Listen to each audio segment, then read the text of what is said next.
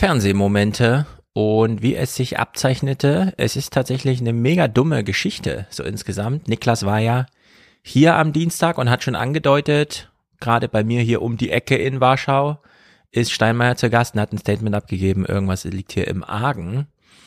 Wir werden es heute Abend in den Tagesthemen sehen und äh, stellt sich raus, ja klar, und sie haben es gleich über Tage so als Top-Meldung gebracht.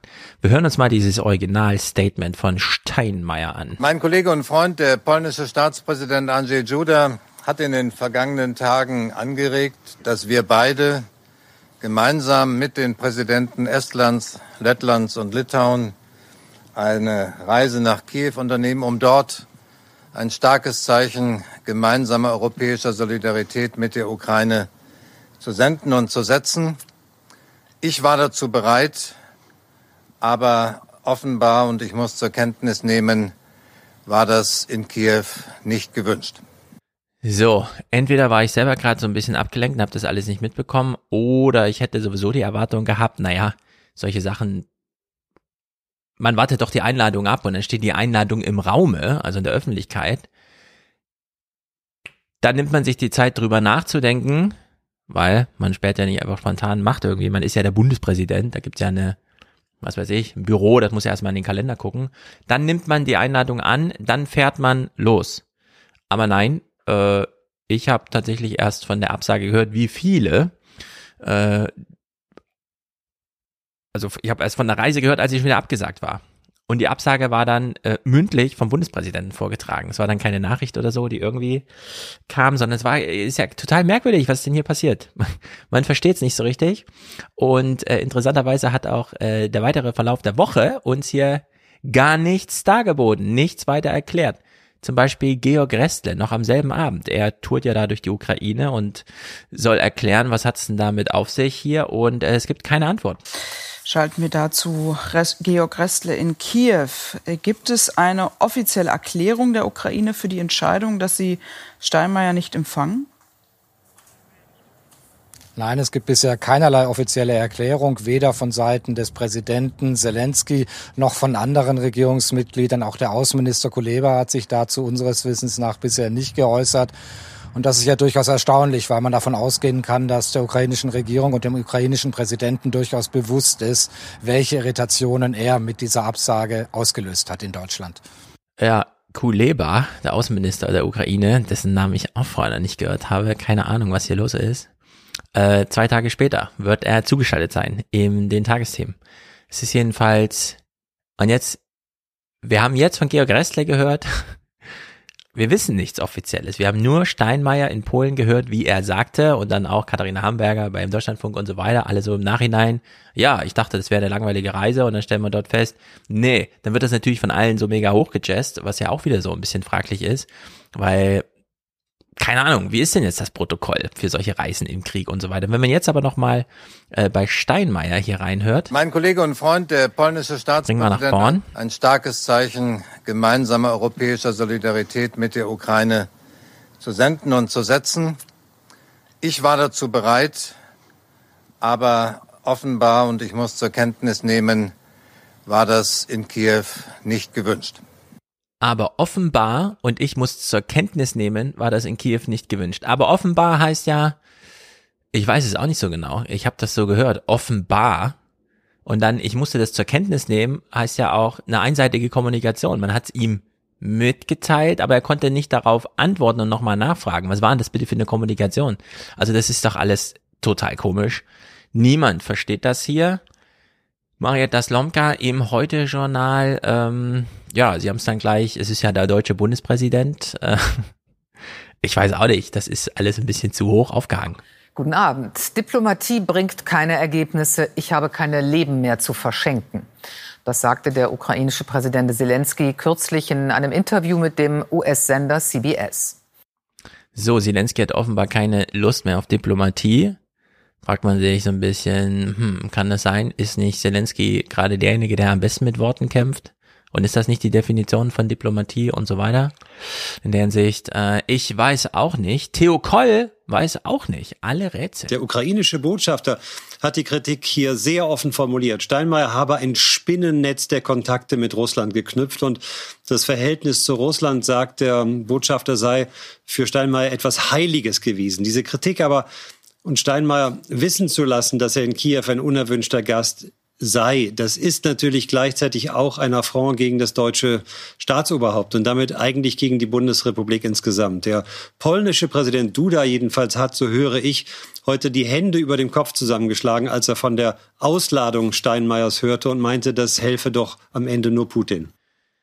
So, das helfe doch am Ende nur Putin und Pipapo. Jetzt muss man sich ja so ein bisschen fragen, hat hier vielleicht Steinmeier einfach zu früh öffentlich kommuniziert und so eine Art persönliche Betrübnis dargestellt, die wir ihm aber nicht persönlich abkaufen können, weil er ja immer im Amte des Bundespräsidenten redet. Äh, also gab es hier zu so einem kleinen Rollenkonflikt, war er persönlich beleidigt und hat das dann qua Amt äh, sozusagen an eine öffentliche Kommunikation, die dann gleich ganz Deutschland äh, involvierte, das ist politische Deutschland sozusagen, das ist ja alles mega heikel, sagen, denkt man sich. Und naja, die Ukraine haben dann irgendwie versucht, das Beste draus zu machen. Jetzt ist die Aufmerksamkeit einmal da. Also hat dann Melnik, der Botschafter hier in Deutschland, auch gleich wieder eine Botschaft mitgeliefert, eine Mitteilung, die dann über Theo Koll uns hier wieder erreicht. Die Einladung an Scholz hat er heute Abend übrigens erneuert. Mhm. Aber um ehrlich zu sein, mit einer äh, Abweisung des Bundespräsidenten von heute dürfte eine Kanzlerreise ähm, absehbar unwahrscheinlich werden. Das gebietet auch schon der Respekt vor dem typierten Staatsoberhaupt. Ja, der Respekt vor dem typierten Staatsoberhaupt auf der einen Seite und dann äh, ja der Umgang mit äh, zahllosen Toten und Verwundeten im ukrainischen Krieg gerade. Mm, wir haben jetzt also hier fünf Clips und die waren alle ziemlich hoch aufgehangen. Wir haben es ja gehört, so Sendungseröffnung und so weiter, Gesprächseröffnung mit Georg Ressler und überhaupt. Äh, das ist also ein ganz wichtiges Thema gewesen. Auf der anderen Seite, ah ja, da ist ja noch ein Krieg. Und nicht nur ist da ja noch ein Krieg, sondern, was wir hier auch schon häufiger betont haben, da ist ja auch noch ein zu verhindernder Atomkrieg. Das hat dann Marietta Slomka gleich mal wieder mit Egon Rams besprochen, Jahrgang 48, hoher Soldat damals, höchster NATO-Soldat Europas oder so.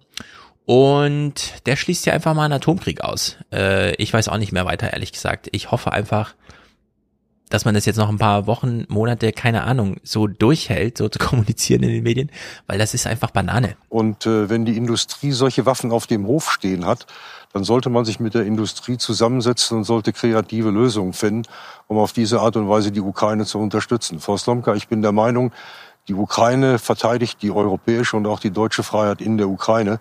Und von daher hat sie jede Unterstützung verdient. Da gibt es ja auch durchaus Generäle, Ex-Generäle, die da anderer Meinung sind. Also zum Beispiel der frühere Militärberater von Frau Merkel, ähm, Erich Fahrt, ähm, Brigadegeneral, sagt, mh, hm, schwere Waffen in die Ukraine liefern, das ist sehr, sehr riskant. Das könnte den Weg zu noch schlimmeren Eskalationen oder gar Dritten Weltkrieg ebnen. Also den Dritten Weltkrieg sehe ich nicht. Eskalationen sind natürlich möglich, weil keiner von uns sagen kann, wie der Präsident Putin auf diese Dinge reagieren wird. Aber wir wissen auch, dass aus der Tschechei, aus der Tschechischen Republik äh, Schützenpanzer und Kampfpanzer geliefert worden sind und dieses bisher ohne Reaktionen geblieben. Äh, Eskalation ist möglich, aber einen dritten Weltkrieg sieht er nicht. Danke äh, für uns, die wir zu Hause sitzen und das in den Nachrichten sehen. Ich weiß auch nicht weiter. Was ist das? Das ist ja wirklich sehr komisch, aber wie gesagt, hoffentlich überhält, äh, durchsteht die Welt äh, einfach diese Art der Kommunikation in den deutschen Medien. Ich würde gerne mal wissen, wie das woanders wo so diskutiert wird.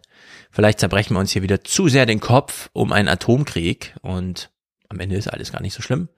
Naja, ein Tag später, wie soll es anders sein, Atomkrieg hin oder her, ist ja hier quasi ausgeschlossen worden, Ingo moderiert. Guten Abend.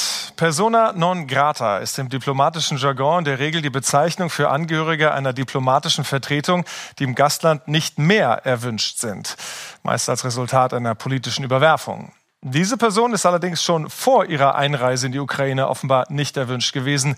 Und weil es mit Frank-Walter Steinmeier auch nicht irgendeinen diplomatischen Vertreter der Bundesrepublik getroffen hat, sondern das Staatsoberhaupt, schlägt die ukrainische Absage an einen Besuch Steinmeiers in Kiew auch am Tag danach gehörige Wellen im politischen Berlin. So, wenn eine Moderation beginnt mit Guten Abend, wissen wir, das ist eine Sendungseröffnung. Hier erklang also gerade noch die Intro-Musik, gerade lief noch irgendwas anderes im Fernsehen und Top 1 ist immer noch die Ausladung von Steinmeier und wir wissen immer noch nicht, gab es überhaupt eine Ausladung?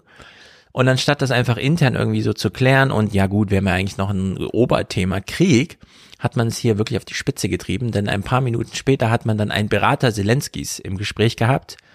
Dunstkreis Kiew, also wahrscheinlich nah dran, legitimiert hier irgendwie zu sprechen. Der allerdings sagt, was ja die Redaktion auch im Vorfeld schon wusste, sonst hätten sie ihn ja nicht angefragt, damit er ihnen das nochmal sagt.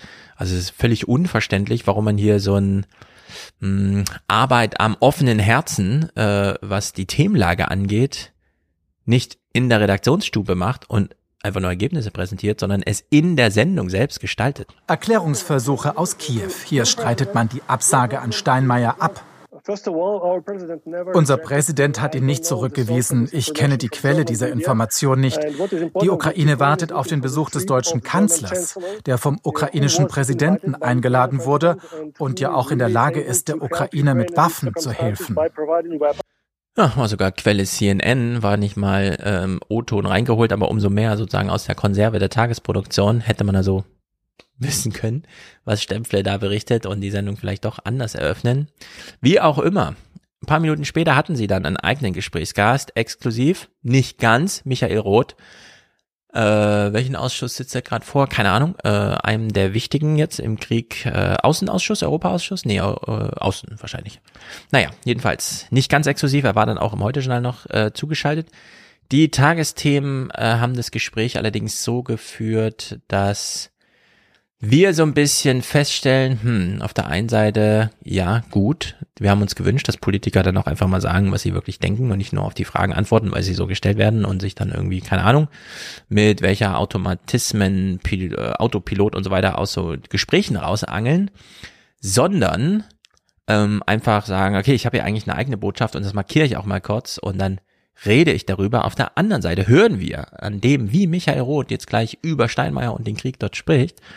Äh, und er hat ja eine große Reise gemacht mit den anderen Ausschussvorsitzenden, also Verteidigung Stark Zimmermann und Hofreiter äh, Europa. Ja, dann ist er, Michael Roth, außen wahrscheinlich. Ähm, und wir erinnern uns an Alexander Kluge, der sagte, Krieg ist infektiös wie ein Virus. Wenn Sie da einmal Kontakt zu haben, dann können Sie sich davon nicht mehr ganz frei machen.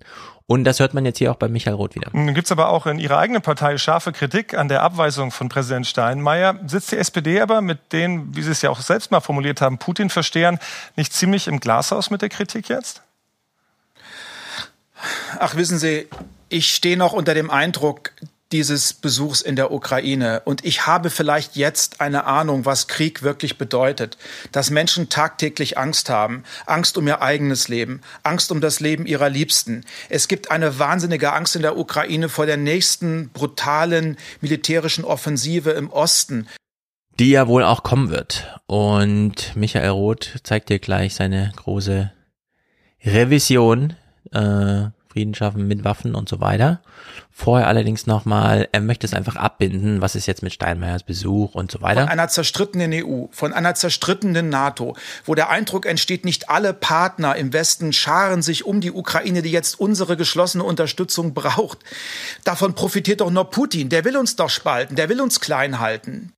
So, und entsprechend wird jetzt auch gegen Putin gearbeitet und ja, die Ukraine braucht viele, viele Waffen. Angesichts der neuen die deutsche Rolle jetzt in diesem Konflikt. Der neuen grauenhaften, angesichts der neuen grauenhaften Ereignisse, die möglicherweise jetzt auch über die Ukraine herniedergehen, habe auch ich meine Meinung geändert, wie im Übrigen andere auch. Ich sage, die Ukraine braucht jetzt alle Waffen, um sich zu verteidigen, um sich noch besser verteidigen zu können.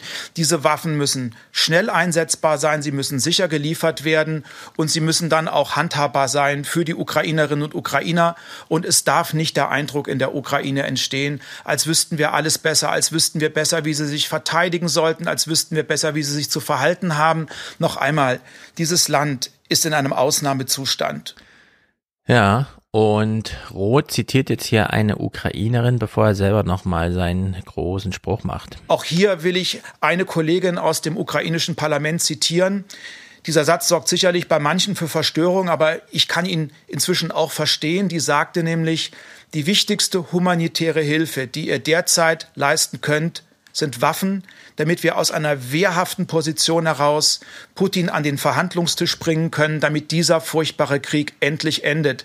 Und das ist ganz interessant, weil letzte Woche, vielleicht erinnert ihr euch, wir hatten ja äh, Heusken im Tagesthemen oder im Heute-Journal gesehen, Heute-Journal, der ja nochmal sagte, hm, ja, hm, hier gibt's irgendwie wenig zu revidieren, aber wir müssen jetzt unter den Bedingungen, die wir haben, und wir haben diese einsame Radikalisierung von Putin in den letzten zwei Jahren Corona-Abstinenz, äh, wollte ich schon sagen, Lockdown und so weiter, dass wir mit diesen Männern also Dunstkreis Putin und Putin selber, nicht mehr verhandeln, sondern die nur noch vor Gericht stellen. Und was zum einen bedeutet, ja, wahrscheinlich muss es dann wirklich mit Waffengewalt zu Ende geführt werden, wenn jetzt schon diese russischen äh, Flaggschiffe da äh, abgeschossen werden. Ähm, das geht ja in so eine Richtung. Aber der Weg mit Waffengewalt jetzt Putin an den Verhandlungstisch zu zwingen, also klar, es ist Krieg, alles ist möglich. Aber wer soll dann mit Putin verhandeln? Von, also klar, es ist eine Auseinandersetzung zwischen der Ukraine und Russland, aber wie soll das dann funktionieren? Also das ist ja, äh, wie soll man sagen, das ist einfach, hier wird langsam Krieg wirklich wahnsinnig kompliziert, dass man einfach nur noch morgens lesen kann, was steht in der Zeitung über den gestrigen Tag, dafür können wir nichts daraus ableiten, was heute wichtig ist oder morgen. Aber man muss sich jetzt wirklich Schritt für Schritt das anschauen, was hier eigentlich passiert, weil am Ende gibt's doch noch Verhandlungen, ja, und man verhandelt dann irgendwie über den Donbass oder so. Naja, Michael Roth äh, war ja hier wichtig in diesem Gespräch, Botschaften zu senden. Auch an die eigene Partei. Wir müssen jetzt Waffen liefern. Und er macht das mit äh, folgendem Satz. Jetzt stehe ich hier bei Ihnen, Herr Zamparoni, und sag, Frieden schaffen mit mehr Waffen und durch Waffen. Das ist auch mir nicht leicht gefallen. Ein solch klares Bekenntnis dafür kommt halt eben nur nicht vom Bundeskanzler Olaf Scholz aus Ihrer Partei. Aber Herr Roth, vielen herzlichen Dank für Ihre Information und dieses Gespräch. Danke. Danke. Ähm, der vorhin schon angesprochene ukrainische Außenminister Kuleba war dann am 14. hier zu Gast. Das Gespräch, wie soll man sagen, ähm, man hat versucht, einen diplomatischen Ausweg aus einer irgendwie misslichen, aber einen diplomatischen Fehlkonstellation zu finden und ich finde, der äh, Kuleba macht das ganz clever. Darüber habe ich vor der Sendung mit dem ukrainischen Außenminister Dmitro Kuleba in Kiew folgendes Gespräch geführt. Guten Tag, Herr Kuleba. Guten Tag. Es gab hierzulande eine Menge Verwirrung bezüglich der Absage an Bundespräsident Steinmeier. Unseren Quellen liegt eine schriftliche Ausladung vor. Aus Kiew heißt es, es hätte nie eine Besuchsanfrage gegeben. Wie ist es denn nun wirklich gelaufen? Uh, nun, in Kriegszeiten ist es so, dass das Protokoll oft nicht mit äh, der gleichen Sorgfalt befolgt wird, wenn ich das so sagen darf. Das Ganze geschieht sozusagen im Arbeitsmodus. Ja, es ist alles im Arbeitsmodus. Es liegt irgendwas schriftlich vor bei den Tagesthemen. Was genau, erfährt man in der Sendung auch nicht. Das wollten sie dann wieder nicht äh, sozusagen im Studio klären, sondern das haben sie in der Redaktion gelöst für sich das Problem. Dadurch ist es unklar geblieben, was hier eigentlich vorgefallen ist. Aber die Ukrainer sind ja trotzdem dadurch auf dieser Ebene ins Gespräch gekommen. Also dadurch, dass man Steinmeier, wir nehmen jetzt mal an, wirklich ausgeladen hat schriftlich und Steinmeier dann gesagt hat, okay, dann muss ich das irgendwie öffentlich erklären, warum ich da jetzt nicht mitfahre, weil die Pläne waren ja anders, aber die Pläne kannte ja noch keiner, also wäre das eigentlich auch egal gewesen, das zu sagen, aber er hat es ja dann gesagt. Und irgendwie hatte man ja doch eine Sachlage, bei der man sich wieder fragt, angenommen, die Ukrainer haben es mit Absicht gemacht, ihn auszuladen, darüber aber im Unklaren zu bleiben, also sich selber, klar, man kann dann nachfragen, bekommt aber keine Antwort, so wie hier jetzt eben, ja, pf, keine Ahnung, das Protokoll war ein bisschen unscharf, es ist ja auch Krieg und so. Und man fragt sich so ein bisschen, ob sie einfach darauf vertraut haben, dass sehr viele Kommentatoren in Deutschland den Satz dann vortragen, naja, die wollen ja nicht mit Steinmeier reden, weil der kann ja nur Worte mitbringen, er ist ja nur der Bundespräsident, sie wollen natürlich mit dem Kanzler reden, der Waffen mitbringen kann. Und es wäre ja auch blöd, wenn der Kanzler dahin fährt und keine Waffen mit dem Gepäck hat, im symbolischen Gepäck. Und in der Hinsicht ist das hier auch so ein bisschen abbinden, was äh, Kuleba hier macht, denn er greift zwei Tage später die mitverursachte Stimmung wahrscheinlich in Deutschland einfach auf und wiederholt dann, was sowieso schon ganz schön viele Leute sagen. Ich verstehe wohl, wie Ihre Politik hier funktioniert, aber ich äh, rufe Sie auf, bitte verstehen Sie, dass wir den Preis in Form menschlicher Leben bezahlen, damit deutsche Politiker Zeit haben, Entscheidungen zu treffen. Und deshalb rufe ich die deutsche Regierung auf, das Kanzleramt und den Bundeskanzler persönlich, all diese Entscheidungen so schnell wie möglich zu treffen, um mehr Leben zu retten. Ja, ich habe mich hier dann auch immer gefragt, und das ist natürlich jetzt so ein Gedanke, den kann man hier in Deutschland, klar mit dem Vorwurf, hier ist ja kein Krieg, ihr habt Zeit, euch Gedanken zu machen und so weiter. Aber die Ukraine wird natürlich unter gar keinen Umständen irgendwann mal sagen, dass ihnen die Waffenlieferungen reichen, egal wie viel sie bekommen. Also kann man gar nicht anhand der Kommunikation, die die Ukrainer da gerade fahren, abschätzen, wie viel Waffen bekommen sie eigentlich gerade. Auf der anderen Seite sehen wir diese immensen militärischen Erfolge dass es jetzt diese Konzentration russischer Militärs nur noch im Osten gibt und nicht mehr die ganze Ukraine bedroht ist, dass so die ersten ähm, Geflüchteten auch wieder zurückkehren, dass da irgendwie das Leben zurückkehrt und man jetzt schon versucht, in der Ukraine wieder Fuß zu fassen. Das sind ja ganz erstaunliche Entwicklungen, bis hin zu diesem Abschuss von dem Schiff Moskwa.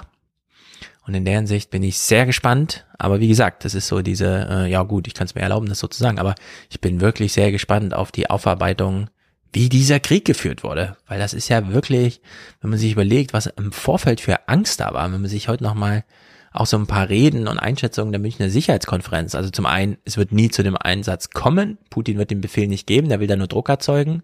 Und dann, weil wenn es dazu kommt, dass Putin dann Befehl gibt, dann ist nach zwei Tagen Kiew erobert und man hat sozusagen sehr viel Zeit bis zum 8. Mai, wenn in Russland sowieso die großen Partys sind, man hat ja damals die Nazis besiegt, äh, nochmal jetzt die Nazis besiegt zu haben und so weiter. Und dieser 8. Mai rückt irgendwie näher und es sieht gar nicht so aus, wie man unterstellt, dass Putin sich das vorgestellt hat.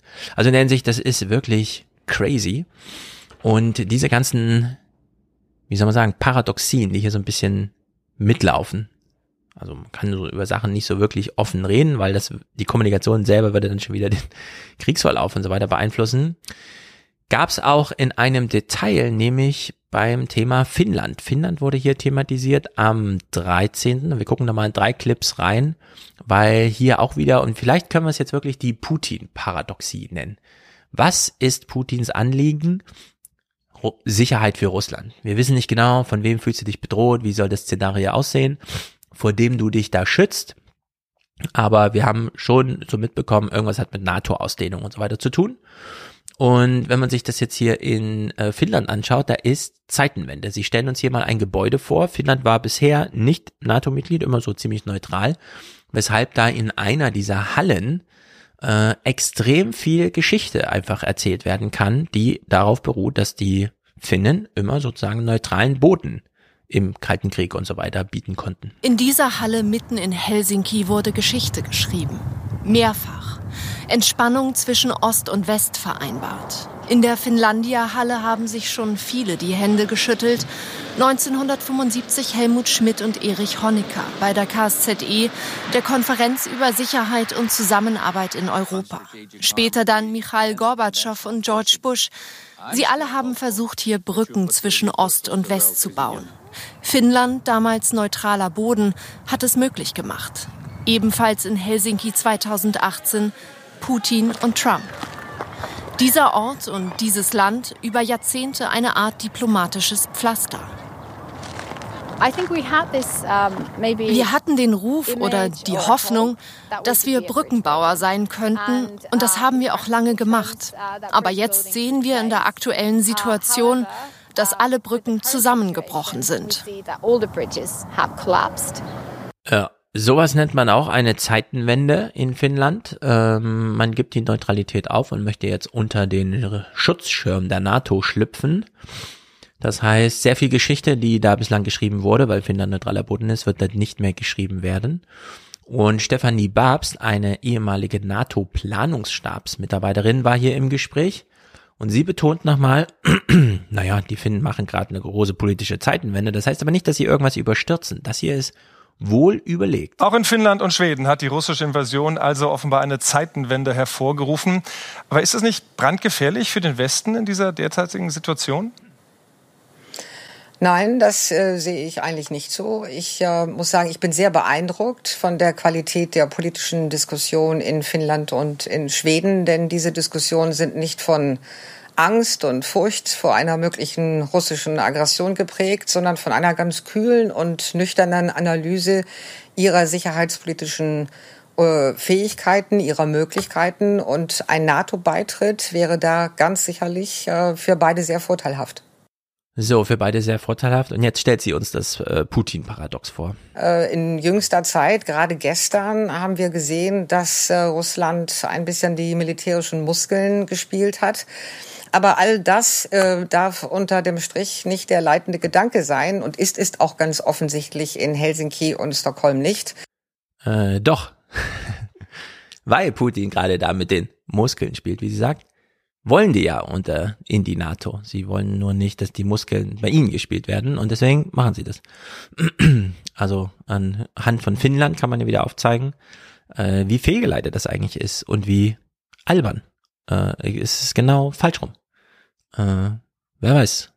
Vielleicht kann man irgendwann noch mal in Putins Kopf gucken, das glaube ich nicht, dass wir dazu noch kluge Bücher kriegen, was da so im Kreml gerade abgelaufen ist. Auch, also die letzten zwei Jahre natürlich, das interessiert diese Eskalationsgeschichte.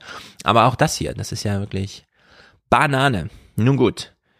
Ähm, alle weiteren Clips dieser Woche hebe ich mir auf für kommendes Wochenende, zum Beispiel Thema Inflation und so weiter. Man hat mit haben Sie mit Christian Lindner gesprochen oder nur Inflation thematisiert? Naja, Sabrina Fritz kommentiert das jedenfalls. Denn für nächste Woche ist Mick hier, da freue ich mich sehr, denn dann kann man einfach ganz in Ruhe die Nachrichtenwoche, wie sie anfällt, einfach gucken. Also nächsten Sonntag wieder regulären Podcast, 19.30 am Sonntag. Und äh, noch ein kleiner Hinweis für Donnerstag. Ähm, Svea Eckert hat kommentiert in den Tagesthemen, man soll ja nicht immer gleich und so weiter. Und weil sich bei Telegram die immer gleichen Leute treffen, die nichts anderes mehr lesen, es keine Gegenrede gibt, kann auch Hass und Gewalt entstehen. Da wäre der erste Gedanke jetzt vielleicht, Telegram einfach abschalten. Nein, Telegram wird nicht abgeschaltet. Ich habe es heute erst angeschaltet, denn die äh, Hörertreffenseite für Donnerstag, die ich letzte Woche schon vorgestellt habe, die hat jetzt auch den Telegram, die Gruppe verlinkt.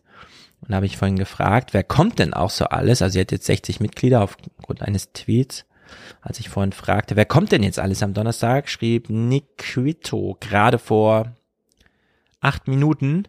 Sehe ich das richtig? Es wird quasi einen Open-Air-Treff auf der Platte am Mainufer vor der EZB, Fragezeichen, 19 Uhr am Donnerstag, 21.04.22, richtig?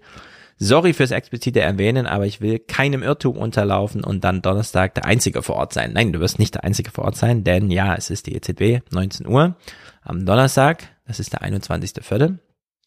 Und ich freue mich sehr. Ich werde dann den Ort, wo genau, also mein Standort sozusagen, auch über diese Telegram-Gruppe, denn das ist einfach super easy möglich. Deswegen benutzen das auch alle. Es geht nicht immer nur um und so weiter, dass man hier versucht, Illegales zu machen, sondern es ist einfach wunderbar einfach, das zu nutzen. Werde ich also meinen eigenen Standort dort teilen, so dass man wirklich auf den Meter genau dann sehen kann, wo wir uns treffen. Vielleicht fangen wir ein bisschen früher an als 19 Uhr, weil ich könnte auch schon 18.30 da sein. Und plane aber nur so bis 21 Uhr fürs erste Mal. Aber wir wollen es ja regelmäßig machen und die Tage werden ja auch länger und so weiter, weil es ist ja dann das Erste. Erstmal gucken, wie es ist, wer so kommt und dann kann man ja äh, Pläne machen und jeder, der kommen will und Telegram benutzt, kann einfach äh, die Gruppe nutzen, weil dann kann man auch so ein bisschen auf die Gruppe verlagern und gemeinsam planen, wann es denn das nächste Mal dann passt und so weiter. Gut, Kommen wir noch kurz zum Unterstützerdank. War natürlich eine super kurze Woche. Bis Dienstag ist ja schon abgehandelt und ähm, Freitag war Feiertag. Aber Denise hat 50 Euro geschickt. Sie dankt aus Mainz. Ich grüße nach Mainz. Einfach Dankeschön, ganz einfach Dankeschön. Also eine weibliche Produzentin, das ist natürlich cool. Gedankt ist hier auch Aaron. Ich möchte heute Danke sagen. Danke Dirk. an alle Medien unseres Landes. Ja, Jan Josef. Dirk, äh, Hashtag hau rein auf Dauer. Patrick für den besten Podcast. Sehr gut. Simon, Fernsehen, Zuhören. Ganz genau. Heiko hat eine Überweisungsgutschrift. Niklas, unser Niklas, er war beim letzten Mal noch hier. Dankeschön, das möchte ich dir sagen. Dankeschön. Er grüßt aus Berlin, ist aber gerade in Warschau, wie wir wissen, und weist nochmal drauf hin, aber das ist ja auch ein schon älterer Unterstützer, äh, äh, Verwendungszweck. Audible-Abo gekündigt. Ich habe jetzt wieder viele Audible-Bücher mir geholt, um im Zug zu hören. Roman, Vincent, Rico, Stefan, äh, Ernst, Otto, sehr gut. Äh, Jan, Lukas, Corbinian, Dauerauftrag und in freudiger Erwartung von Rentenrepublik, genau, die alten Republik. Äh, es ist ja jetzt angekündigt, es kommt im September. Also zum Weihnachten ist es fertig. Ich werde es nächste Woche und übernächste Woche fertig schreiben. Dann wird's gedingsterbumst und dann im Juli gedruckt. Ist alles in der Mache soweit. Äh, ich habe das Cover im, bei Twitter ist bei mir oben angeheftet als Tweet. Wer, wer sich dafür interessiert, wie wir das, da werde ich mit Wolfgang nochmal drüber sprechen. Da gab es auch lustige Kommentare im Salon zu. Äh, naja, kommen wir dann nochmal drauf ähm, Steffen Robert Mirjam mit Grüßen aus Berlin, äh, die weibliche Unterstützerin heute hier, die einzige neben Denise. Ähm, N. -Punkt, kann natürlich auch weiblich sein, Stefan. Damit ist die Liste schon abgehandelt, aber wie gesagt, äh, wenig Tage. Nächsten Sonntag machen wir hier richtigen Podcast wieder abends 19.30 Ich werde rechtzeitig den YouTube-Link und so weiter fertig machen, dass man auch weiß, wo es lang geht. Ich freue mich sehr. Entschuldige mich hier nochmal für diese Kürze, aber in der Kürze liegt ja auch die Würze und Haut rein, meine Lieben. Bis denn. Anders sein und anders scheinen. Anders reden, anders meinen. Alles loben, alles tragen, allen heucheln,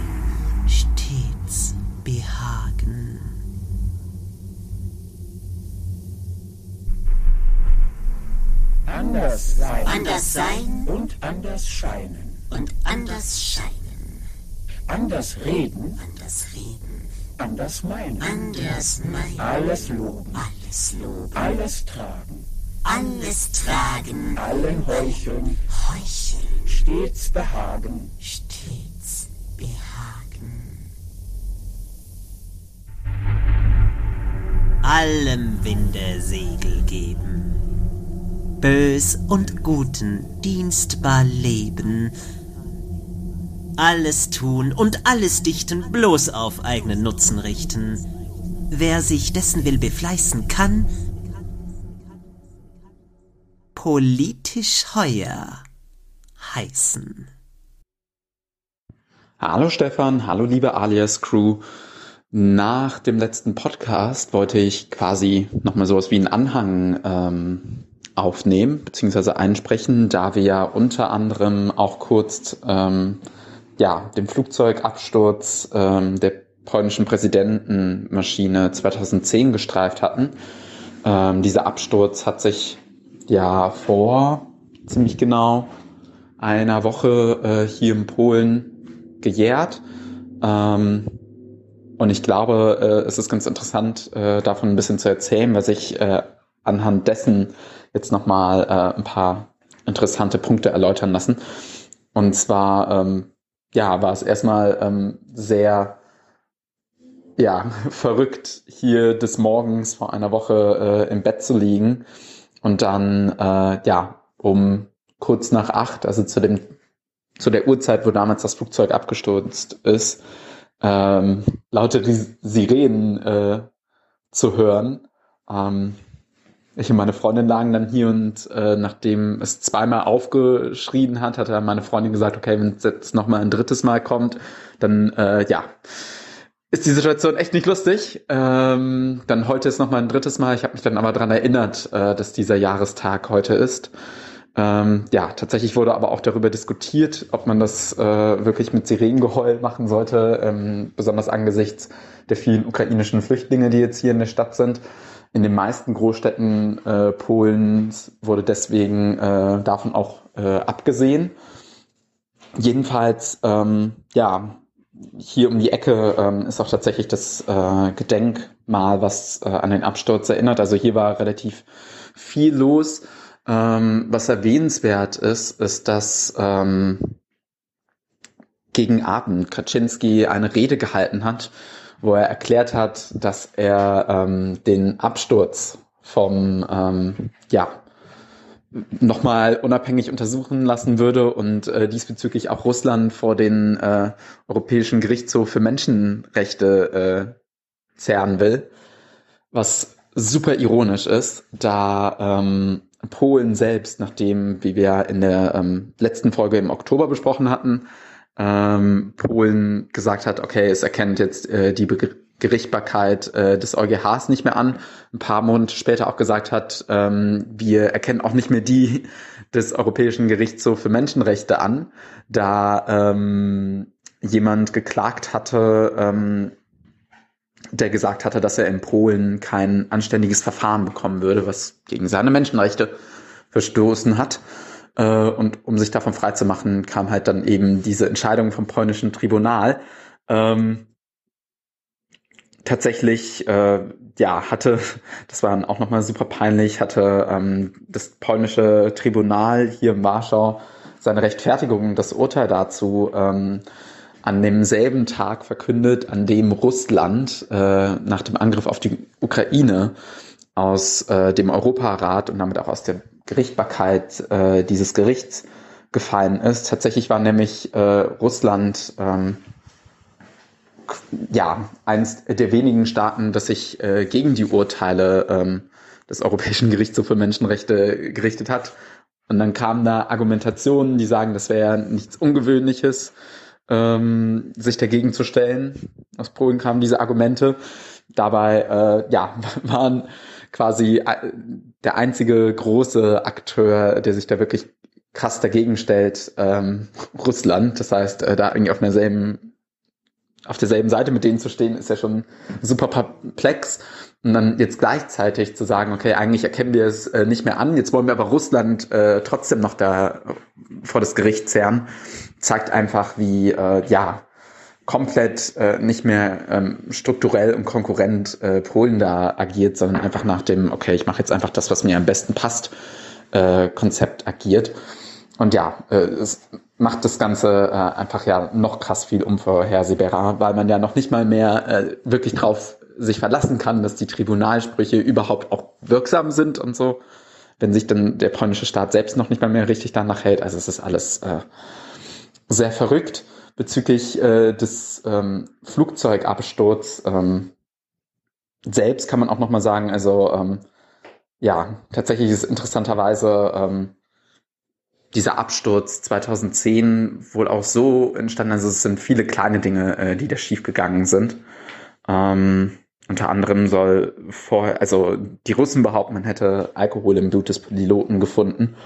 Ähm, gleichzeitig geht aber auch aus der Blackbox hervor, dass ähm, ja die, ähm, ich weiß nicht, ob es der Präsident, also Lech Kaczynski äh, selber war, auf jeden Fall hohe Beamte vorher auch noch mal im Cockpit äh, vorbeigeschaut haben, um zu schauen, ob alles äh, mit rechten Dingen zugeht und ob das auch alles wirklich klappt.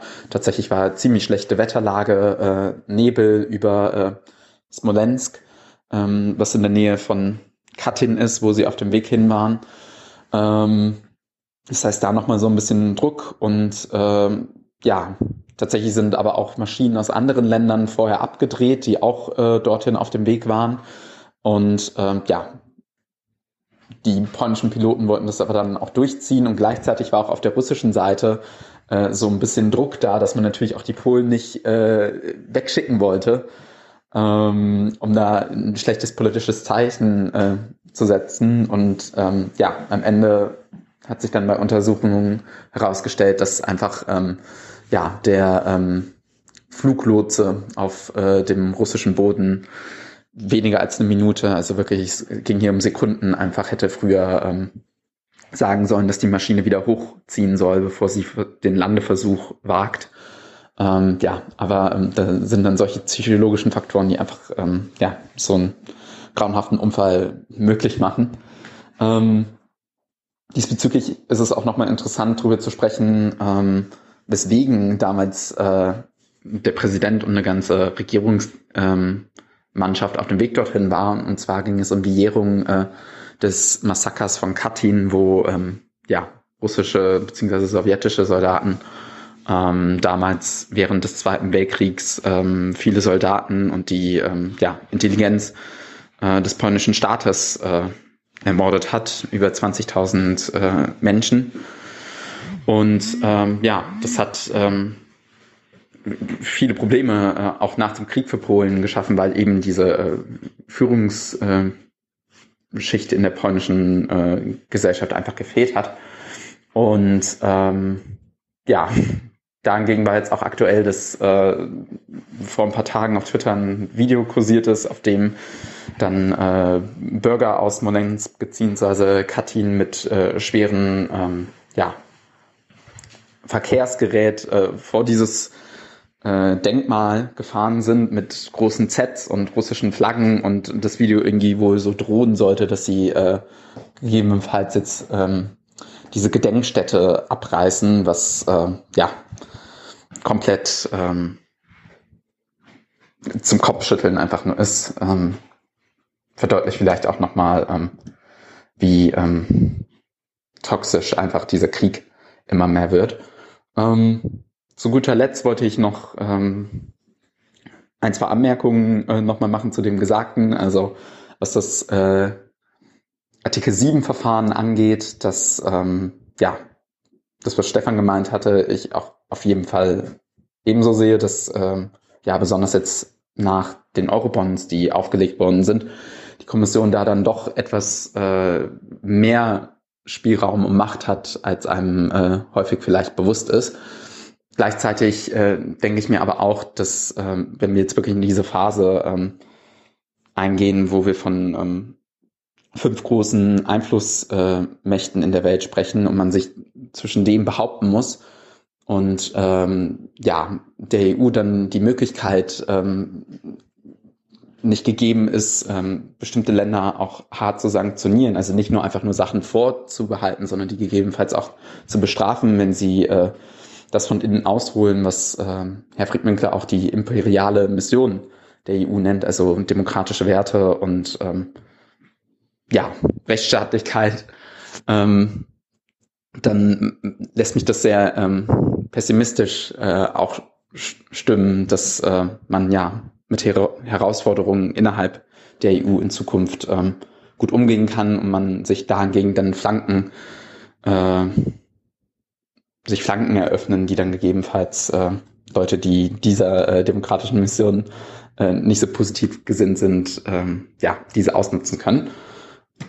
Genau. Ansonsten wollte ich nur anmerken, dass ich mich äh, sehr über die Nachfolgerin von Anne Spiegel freue. Ich glaube, mit Lisa Paus aus äh, ja, mein, äh, meine Heimat quasi, beziehungsweise ähm, dort, wo ich direkt wohne, ähm, ist, glaube ich, eine sehr, sehr gute Wahl getroffen, die ähm, eine gute finanzielle ähm, Expertise mitbringt, die in dem Ministerium vielleicht ähm, ja sehr gut angesiedelt ist. Und ähm, ich habe sie auch hier und da schon mal gesehen. Ich glaube, äh, dass sie das, den Job sehr kompetent, kompetent bestreiten wird.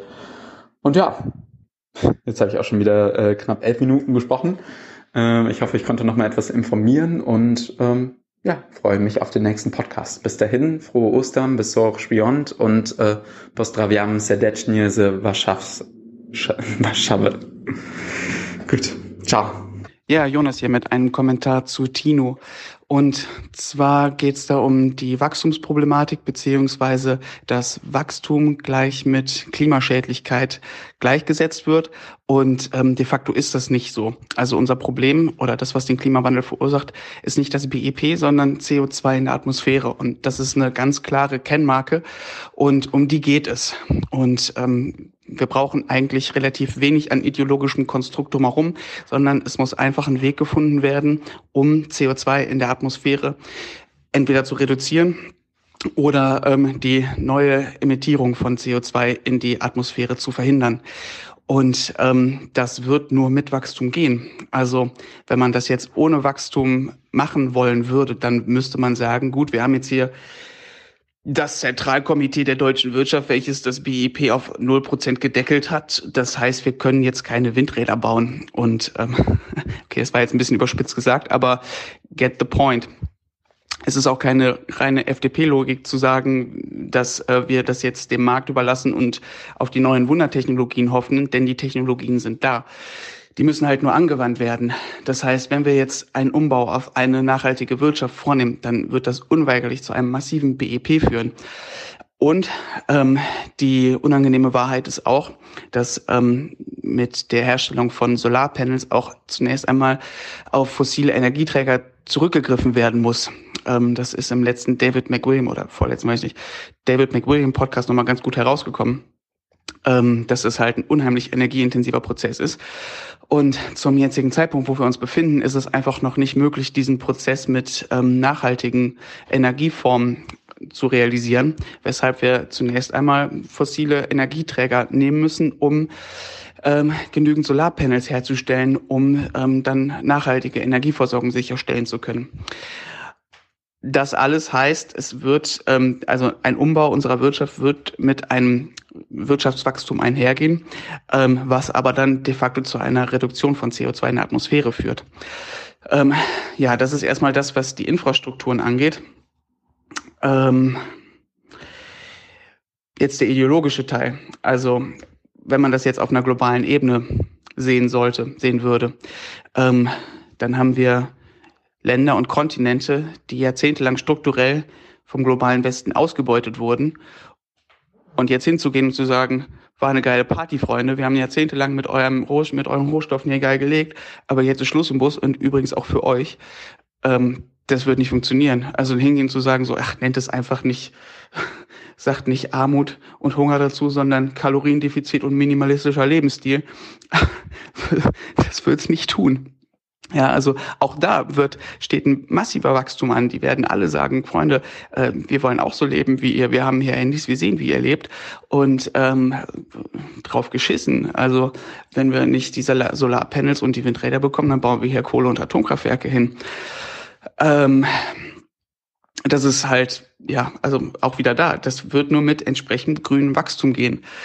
Und ähm, naja, ich muss insofern zustimmen, als dass ich das auch nicht sehen würde, dass man hierzulande auch mit einer normativen Perspektive ähm, predigt. Also das können Harald Welzer und ähm, Maya Göpe können das weitermachen, aber die resonieren nur in der linken Blase, die halt auch sagt, ja, vollkommen richtig, wir sind alle dabei bei einem reduzierten Lebensstil, wir können uns auch die E-Fahrräder und die, die veganen Schnitzel leisten. Aber ähm, ja, so eine normative Herangehensweise wird nur zu mehr Reaktanz in der Gesellschaft führen. Also wenn wir schon einen großen Teil in der Gesellschaft haben, einen großen, wir haben einen relevanten Teil in der Gesellschaft haben, der sich weigert, ähm, sich zu impfen bei einer Sache, die augenscheinlich relativ gut für, für den Teil ist, dann ähm, werden wir, dann wird das nur massive Reaktanz hervorrufen, vor allem bei Boomern, die ja so groß geworden sind, dass sie halt ähm, total über ihre Verhältnisse herausleben können. Also das wird man denen auch nicht mehr über ihre letzten Lebensjahre, den Zahn wird man denen nicht mehr ziehen können. Ähm, weshalb ich glaube, dass man da auch, was den Konsumsektor angeht, es nur schafft über ähm, ähm, ja, Nachhaltigkeit einfach. Ähm, mich freut es zum Beispiel, dass äh, Leute bereit sind, für NFTs Geld auszugeben. Totaler Bullshit, aber ähm, es ist eine Möglichkeit, wie ähm, Konsum ähm, klimaneutral gestaltet werden kann, weil dazu müssen nur Serverfarmen ähm, mit grünem Strom betrieben werden. Oder ähm, ansonsten ist es halt auch vollkommen möglich, den Konsumsektor auf ähm, ähm, einen Nachhaltigkeitskreislaufwirtschaft ähm, umzurüsten. Das, also so, das sind die Dinger, die halt erreicht werden müssen, um halt ähm, da alle mitzunehmen. Und man wird, ähm, ja, also man muss halt sich äh, die positive Eigenschaft des Kapitalismus erdrücken durch Umarmen zunutze machen, um alle abzuholen.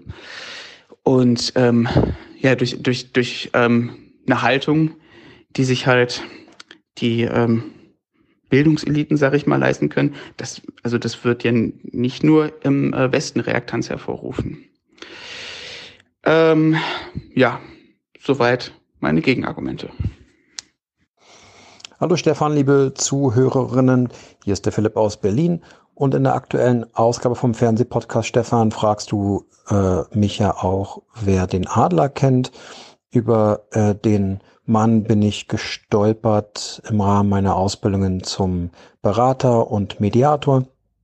Und wenn ich mich richtig erinnere, war es Adler, ähm, der das, äh, diese, die, die Verhaltenserklärung ähm, von Freud ähm, ähm, mit äh, Blut und Erde ähm, erweitert hat, dass eben es nicht nur um Vererbung und die Sozialisierung durch ähm, äh, die Eltern und das nähere Umfeld geht, sondern auch ähm, den äh, eigenen Charakter und das, was äh, wie, wie äußere Reize wirken und was das mit mir macht und ähm, äh, welchen Charakter ich mit auf die Welt bringe, was mache ich daraus, dass äh, es mehr gibt als einfach nur äh, Blut und Erde.